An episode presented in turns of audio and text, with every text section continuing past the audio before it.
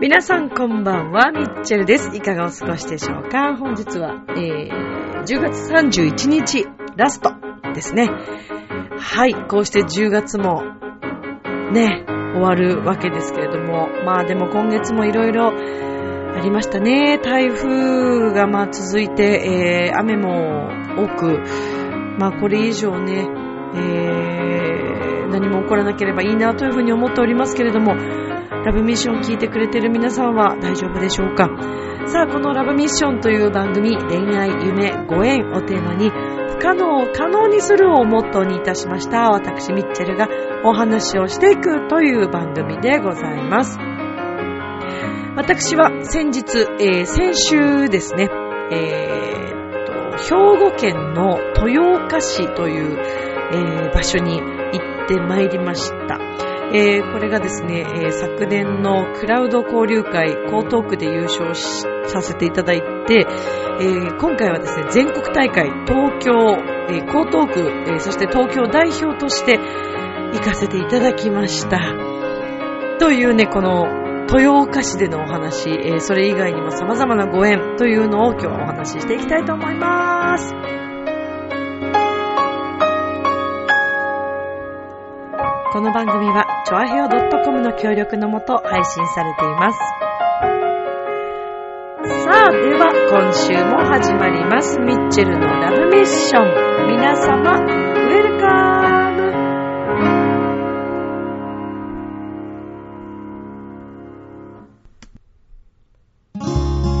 出会いがあれば、別れもある。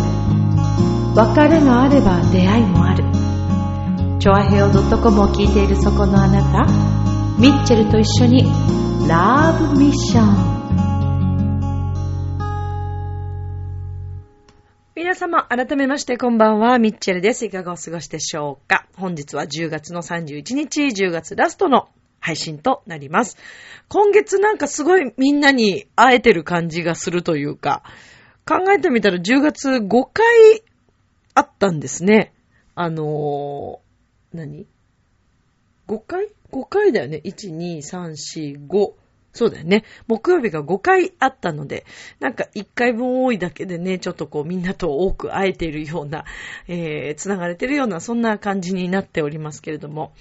さて、えー、私は先日ですね、えー、っと、兵庫県の豊岡市というところに行ってまいりました。まあ、今回は去年のね、その江東区での、えー、クラウド交流会という、えー、地域クラといって、地域、あの、地域密着型のですね、いろいろ皆さん、こう、起業家さんが、まあ、その町でですね、それぞれの町で、まあ、全国なんですけども、あの、まあ、プレゼンですよね。プレゼンをして、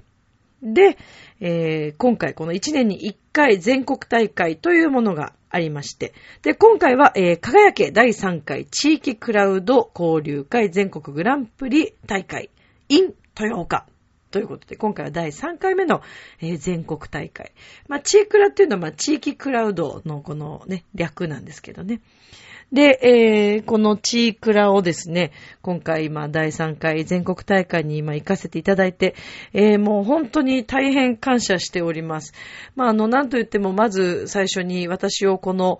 えー、クラウド交流会昨年誘ってくださった、前、前回、前回じゃないか、前々回ぐらいでしたっけ、えー、お話しさせていただいてましたけど、あの、大変お世話になった田口さん。えー、田口さんからのご縁があって、えー、このクラウド交流会につながりまして、で、えー、今回はですね、えー、背中を押してくださってご一緒させていただいた渡辺めぐみさんという方に、えっと、一緒に、あの、まあ、お声かけをいただいて、で、え、なってますけどね。はい。あの、そうなんですよ。という経緯がございまして、え、今回は江東区、そして東京代表ということで、え、行かせていただきました。まあ、あの、最初、この豊岡っていう場所、私も最初ピーンと来なくてですね、えー、最初、まあ、どのあたりなんだろうと、まあ、兵庫県というのはね、聞きましたけども、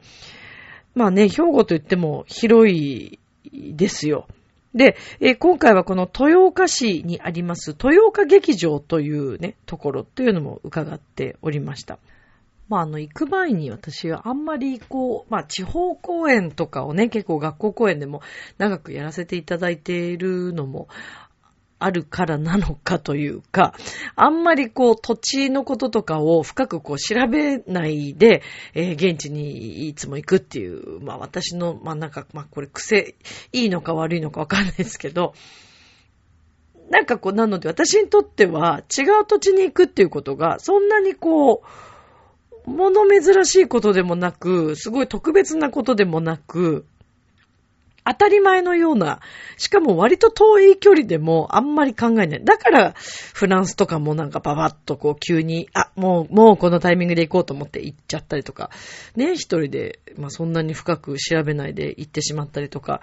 うん、割とちょっとそういうね、タイプ、いいのか悪いのかわかりませんけども。なんで今回、まあ豊岡市って、その場所ぐらいはね、えー、大体どの辺かなぐらいは、あの、見ましたけども、深くいろいろ調べずに、まあ行きました。で、あの、この豊岡岡劇場という場所も、えー、場所の名前は聞いていましたけども、特に調べずに、どういう場所なのかというのも調べずに、なんかでもその方がね、ワクワクして面白いですよ。で、行ってみました。で、最初こう、今回のプランとしましては、豊岡市に、まあ最初泊まろうと思ったんですよ。で、実はあの、この豊岡市の近くに温泉街がまあありまして、えー、そちらに行けたらいいかななんて思ってたんですけど、ちなみにあの、木の崎温泉というね、はい、えー、場所で。すごくね、いろんな、あの、ま、温泉もたくさんありますし、えー、それから街並みもね、とても、あの、風情があって、えー、素敵なところなようですけども、私今回ちょっとこちらには、えー、行けずに、というのもですね、実は、この豊岡に行くにあたって、えっ、ー、と、私はまあ羽田から出発して、大阪で乗り換えでもう一回飛行機に乗るというパターンが一つ。それからあと新幹線を使って、えー、まあ京都とか、えー、途中まで来てそこから電車にまた乗り継いでというパターン。で、今回はですね、私はもうちょっといろいろ考えてたのが、まあどちらにせよ一泊二日にはなってしまうので、次の日、えっ、ー、と、その日のね、夜ももう遅いし、まあ次の日までになってしまうなっていうのもあったので、えー、せっかくだったら、やっぱり私、ちょっと西の方にね、行ける機会もそんなにしょっちゅうあるものではないので、まあかなり強行ですけども、奈良県にちょっと行きたい場所があったんです。ずーっと前から、もう何年も前から。そのちょっとご縁をいただいてたというか、もういろんな方から話聞いて、もう絶対ここ行きたいなと思ってた神社がありまして、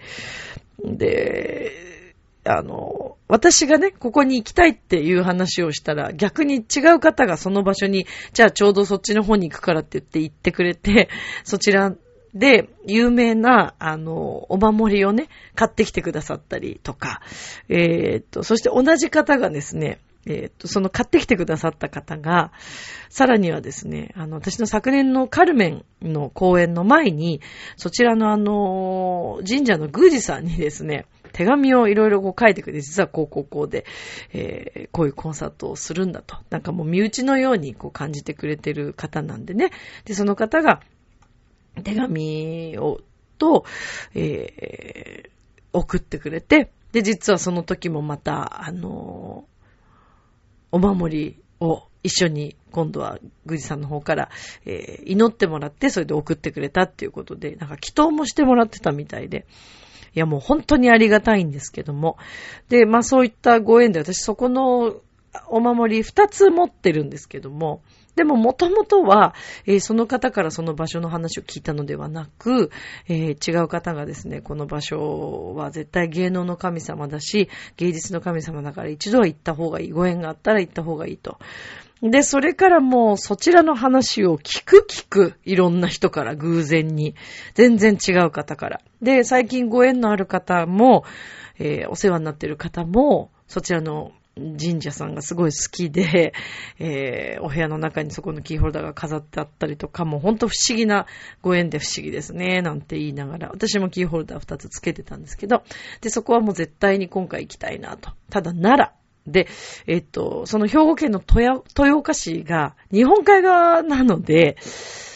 まあ、奈良まで行くの結構下っていかなくちゃいけないんですよね。でもまあ、どちらにせよ、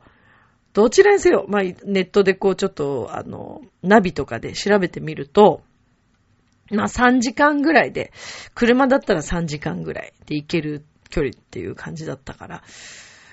じゃあもうこれはもうせっかくだから、もうプランニングしようと。で思いまして、今回私のプランとしてはもうすっごい、もうね、本当にバカみたいに強行でした。えっと、まず、朝、えー、っと、5時半ぐらいの羽田発の飛行機に乗りました。で、1時間ぐらいで6時半ぐらいに向こう着いたのかな ?6 時20分とかかな？で、着きました。で、そこから、えー、大阪からですね、私はあの、レンタカーを、もうもうそれも最初にプランニングしといて、レンタカーを借りまして、でそこから豊岡劇場まで、えー、レンタカーで車で行きました。で、行きはなので豊岡劇場までは2時間2時間半ぐらいかかったかな。うん。で、行きました。で、向こうに着いたのが11時ちょっと前、10時半ぐらいか、に着いたんですけども。いや、もう前日がほとんど寝る時間がなくて、準備がもう全然できてなくて。で、行きの飛行機の中でも、プレゼンの内容を、もっともっとちゃんと練習しないと覚えないとと思って、もうずっと飛行機の中で見たりとかして、で、自分の中でこう、頭で処理して、口で喋って、で、3分間なんですよ、その、プレゼンが。私の、えっ、ー、と、一応こう、一緒にあの、言っていただいた渡辺めぐみさんという方は、一応あの、代表で、えー、私のことをまず1分間で話をまとめてくれて、まあ、紹介してくれて、で、その後私が3分間のプレゼンなんですね。で、映像とかも、もう写真とかも全部作り込んでいただいて、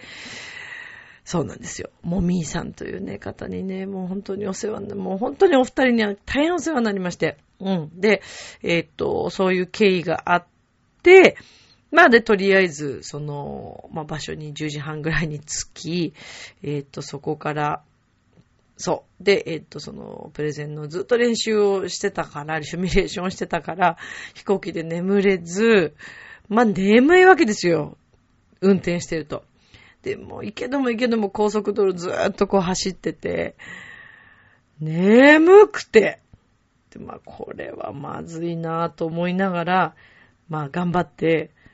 なんとか到着したんです。途中あの、白線から出てますよっていうピピピってちょっと危ない。本当に危なかった一瞬。高速走っててね。ちょっともう半分以上寝てたんだよね。その瞬間。もうどうにもならなくて。あの、ストンと落ちるやつです。うわ、危なかったな。で、あの、えー、レンタカーがですね、日産のノートという、はい、車だったんですけども、すいませんね。ちょっと私の大好きな松田ではなかったものですから、ちょっと松田から浮気をしてしまったんですけども、松田社から。いや、でもノート良かったですよ。っていうのが、まあ最新式の車なんでしょうね。あの、停車、停車してる時は、信号待ちとかでももうすぐエンジンがこう止まってくれたりとか、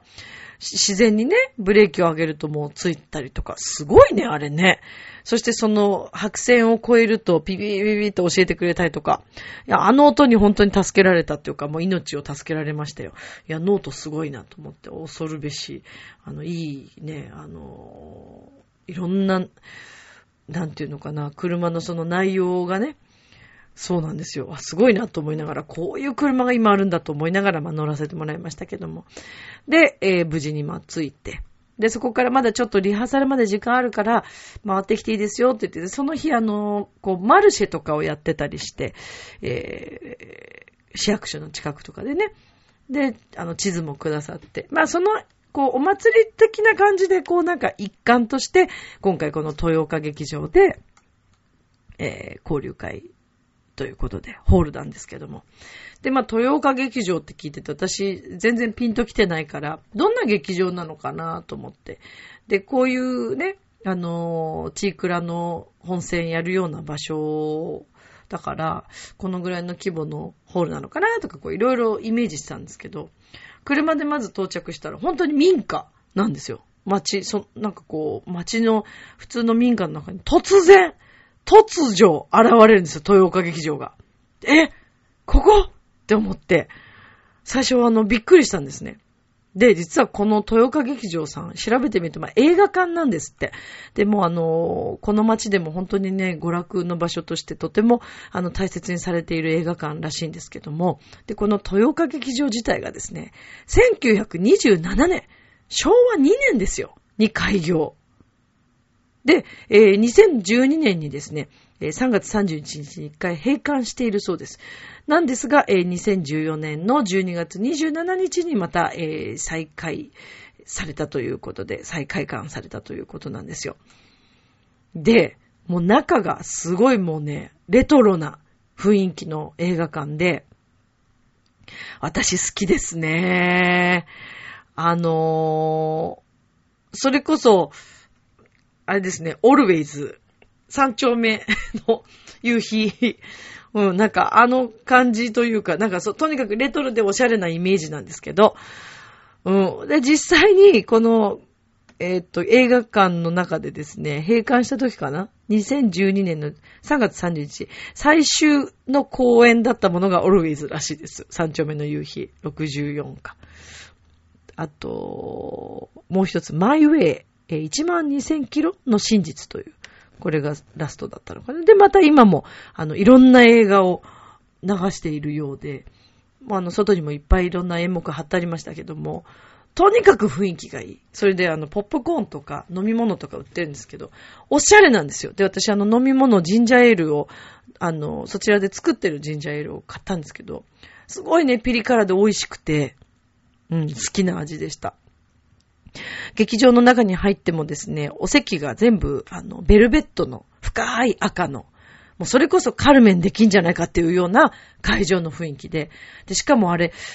もともと、もうあの劇場に置いてあるのかな？竹でこうできた照明みたいなのがずっとこう、両側に、両サイドに、今回のこのために置かれてるのか、もしくはいつも置いてあるのかちょっとわからないですけど、まあ、それはそれは素敵でですね。あ、この会場でできんだと思ってなんかワクワクしたんです。で、あの映像とかもすごいしっかり作り込んでくださってて、うん。で、えー、12時ぐらいからリハーサルやって、で、1時ぐらいからだったかな、まあ、本番が始まったわけです。うん。で、えー、実際ですね、まあ、自分のプレゼン内容としては、カルメンをね、えー、このエンターテインメントオペラというものを全国で行っていきたいという思いだったんですけども、いろんな思いを、えー、話して、そしてラストにカルメンのハバネラの触りをちょっと歌わせてもらって、演出としてちゃんと、あの、バラもですね、その近所のスーパーで買いましてですね、ハサミを借りて、あの、短く、はい、あの、切らせていただいて、で、そのバラをですね、歌った後に、前から2列目の方にですね、えー、投げたわけです。で、これがまたすごいんですけども、えー、終わった後にですね、えー、懇親会がございまして、で、懇親会の時にですね、胸元にちゃんとバラ、私が投げたバラを、あの、胸元に飾ってくださってる方に遭遇しまして、あと思って、で、お話ししたんです。そしたら、なんとですね、今はその豊岡の方に住んでらっしゃるんですけども、もう本当につい最近まで、江東区にお住まいだったらしく、ご家族はこっちにいるっていうね、もうびっくりしますよね。あえてそんなに近く、しかもですね、お隣の、隣の隣の町の門前中町にいらっしゃるっていうことで、嘘でしょっていう。そんなだって遠いね、場所で、こっから遠いですよ。豊岡。だって最終的にはまあ私全部でだからまあ4時間。まあ飛行機だったからね、あっという間でしたけども、まあ車も含め4時間半とか5時間ぐらいかな。まあかかって、えー、到着した場所で、たまたまバラを投げた方が江東区の人っていういやー、不思議な、ね、不思議ですよね。で、まあそんなこともありつつ、えー、で、結局あの、私はその、今回のクラウド交流会では優勝はできませんでしたけれども、えー、優勝はあの、地元の、えー、豊岡市の、はい、方がですね、古いあの、料亭だった場所をですね、あの再開させて、えー、これからも、あの、その場所をね、こう、活気づけていきたいというのが、あのこの方の、はい、えー、プランだったんですけども、えっ、ー、とね、お名前がですね、えっ、ー、と、小山さんかな。はい。小山さんという方が、まあ、優勝されました。ちょっと写真でも私見たんですけども、その料亭、元料亭のですね、えっ、と、トドヘイっていうんですかね。トドヘイか。っていうこの建物ですごい立派な建物で、昔の建築物で、えー、こちらをですね、またさらにこう、綺麗に直して、えー、お店にするという、まあ、再開させるっていうのが、あの、プランだったんですけども、すごく、あの、素晴らしいプランだなと。で、その他にも、えっ、ー、と、全部で8名、私含め、あと8名、だから、全部で9名いたので、うん。で、あの、北海道からいらっしゃってる方も、うん。いらして、いろんな方ともお話ししましたし、皆さんそれぞれの企業プランというのが素晴らしかったですし、そしてあのゲストとしてですね、当日はあのサイボーズという、えー、有名なね、会社のあの社長さん、えー、青野さんが、青野社長がなんといらっしゃっておりまして、で、青野社長のいろんなこの経営プランとか、えー、会社のお話なども聞けてですね、で、えー、さらにはですね、豊岡市の、えー、中貝市長も、いらっしゃっておりまして。まあ本当にいろんな方と交流ができ、そしてお話ができ、名刺交換ができ、あの、とってもいい機会をいただきました。もう本当にあの、私はこの9人いる中で、えー、下から2番目だったんです。あの、投票、開票率としては。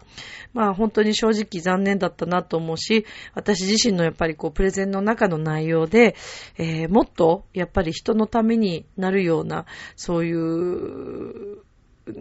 そうね、こう、企業内容っていうのかな。もっと経営プランを変えていかなくちゃいけないなと思ったのも一つありますし、えー、それとともにですね、こういろんなお話を、周りの方のお話を聞いてて、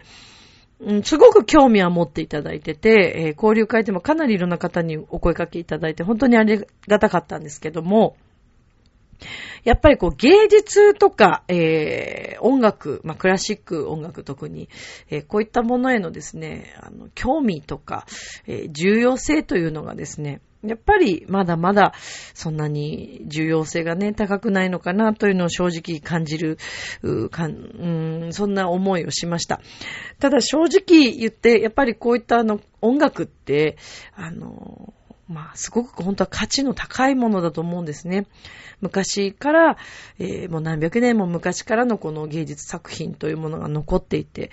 そもそもこの何百年も残るものって、すごいじゃないですか、それだけでも。で、それを、あの、引き継いでね、ずっと受け継いで、えー、演奏していく演奏者の、やっぱり存在の大切さ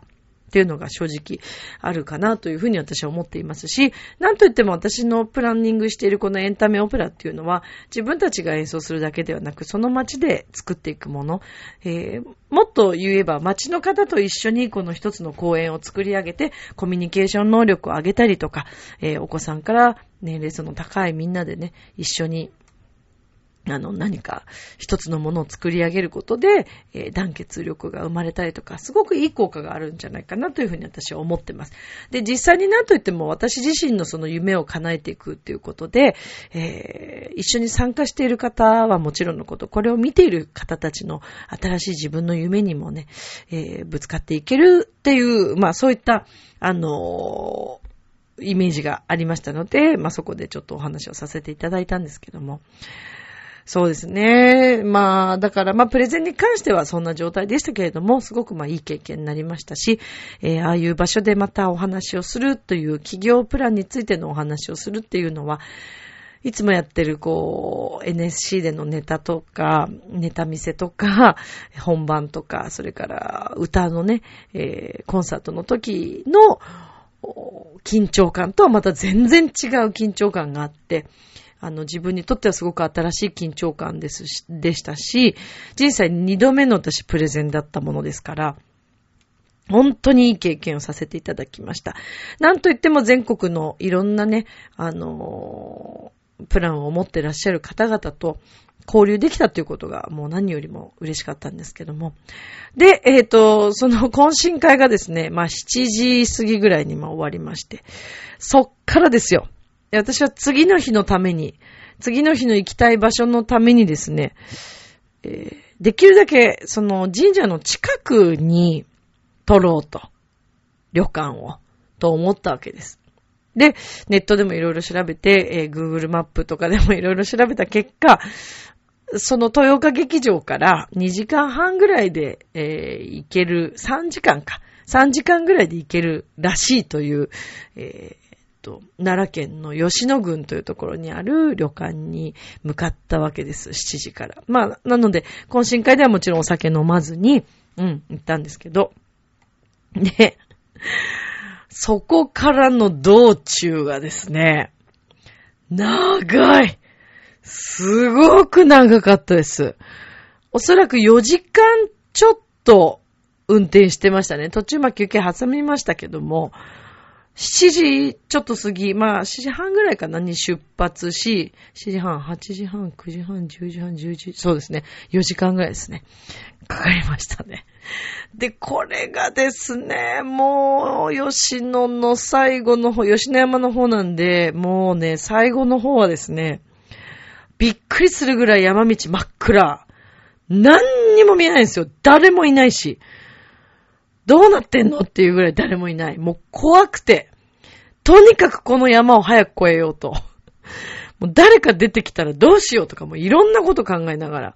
で、まあ、動物注意っていう看板もありましたけど、私あんま気にせず走ってたんですけど、後々聞いたら、結構鹿ちゃんが出てくるらしく、いや、よかったと思って結構飛ばしてしまったので、夜。いやー、ちょっと鹿ちゃん遭遇しなくてよかった。山道はね、ちょっともう急いでたので怖くて。怖いですよ。真っ暗だもん。自分のつけてる車のライトの光しかないしね。で、途中ね、もうまた真っ暗なね、トンネルが出てきたんですよ。私トンネル結構苦手で、うん、あの、お化け的なやつがね、結構ね、まあ、感じ、見たりはしないけど、感じることがあるので、もうちょっともうドキドキしながら、早く峠を、この山を越えてくれと思いながら、まあそれで到着しましたけど。でもまあそこへね、行けたっていうね、その最終的に次の日すごい晴れたんですけども、そこの神社はなかなか縁がないと、結んでもらえないと、向こうからも呼んでいただけないといけないって言われてる神社なんですよね。うーん、もう本当にいい機会でした。でもやっぱりこういったいろんなご縁って、面白いなと思いましたね。あの、それこそ今回この豊岡劇場行かせていただいて、この場所でいつかカルメンをやってみたいなっていうのを本当に本気で思いましたし、豊岡ツアーをね、作りつつ、私が行ったその神社とかも含め、なんかツアーが組めたら面白いなとかね、いろんなアイデアがこう私の頭の中でプランニングされましたので、うん、ちょっとまた来年やりたい方向性とか、やりたいことっていうのがちょっと明確にまたなったような、まあそんな2日間でした。明日もスマイルでラブミーション。とう、ジョアヘヨ。